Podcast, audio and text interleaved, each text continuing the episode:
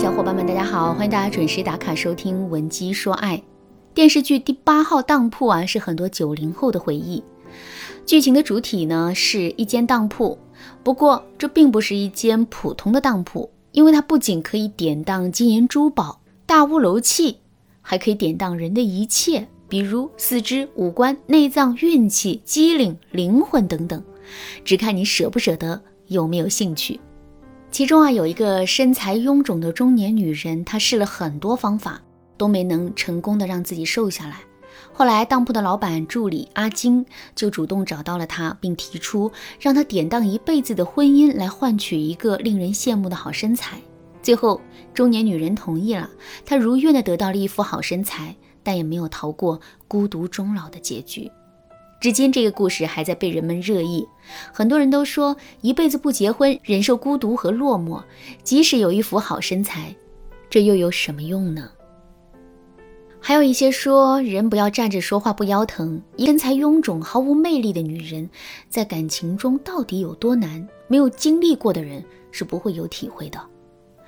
其实，在看到这个情节的时候啊，我并没有想到这个女人做的对不对。因为这本身啊就是一个价值观的问题，不同价值观的人自然会做出不同的选择。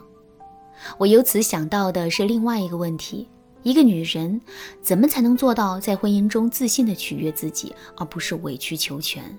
其实故事里的那个胖女人的做法，我们就可以理解成她是在取悦自己，而没有为了婚姻委曲求全。如果你觉得这句话不好理解，那我就再来给你举个例子。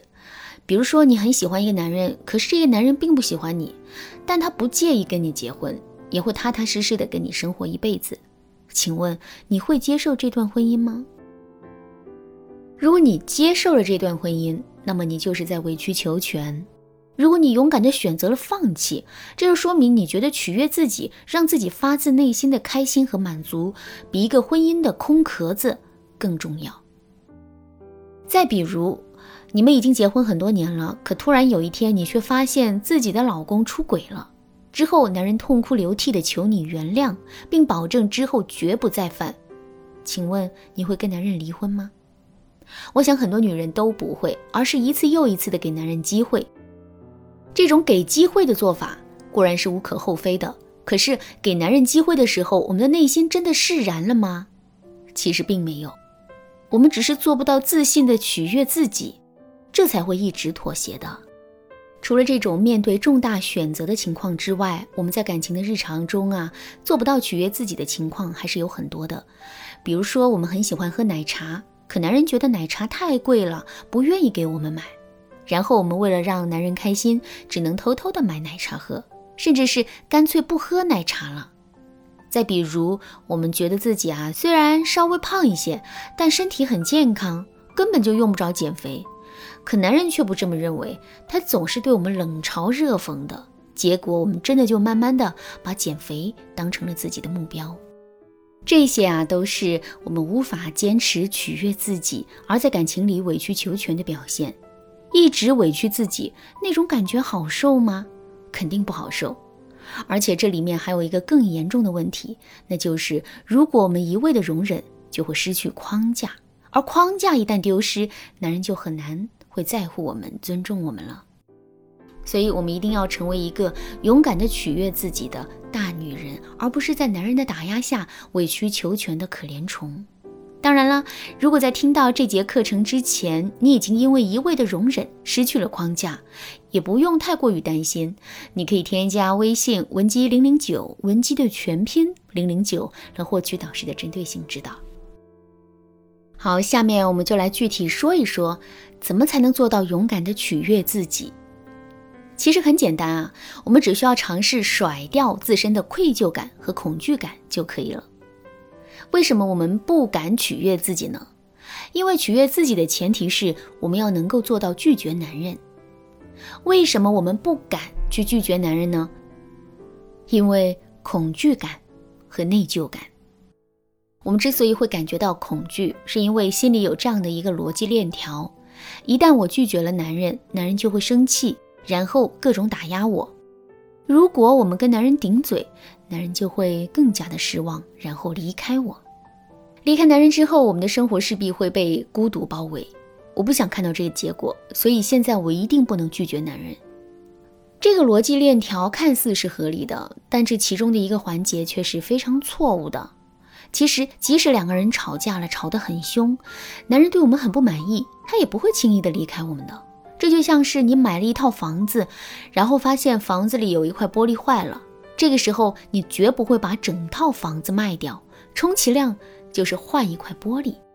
说的再准确一点，就是对男人来说，我们的价值啊是很大的，而且啊是多方面的，根本就不会因为这一点小小的不然的问题就跟我们提分手的。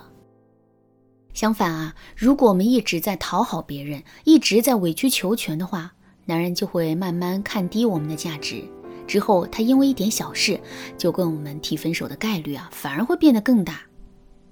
所以啊，我们一定要在认识到这一点的基础上，不断的尝试去拒绝男人。只有这样，我们才能拥有取悦自己的底气。除了恐惧感，我们还会因为内疚感而不敢去拒绝男人。为什么我们在拒绝男人的时候会心生愧疚呢？这是因为我们太过于以男人为中心了，并且我们还把拒绝男人等同成了伤害男人。可是这种内疚。是本不该存在的，因为我们只是在合理的表达自己的需求，没有妨碍任何人，所以我们完全没有必要用这种内疚进行自我惩罚。为了能够让自己在关键的时候想到这一点，我们一定要学会使用对比法。也就是说，每当我们因为拒绝男人而产生的愧疚的时候，我们就要想一想，在两个人交往的过程中，男人有没有做过类似的拒绝我们的行为。爱情是互相的，也是平等的，所以只要男人也做过了类似的行为，我们再去做就是没有问题的。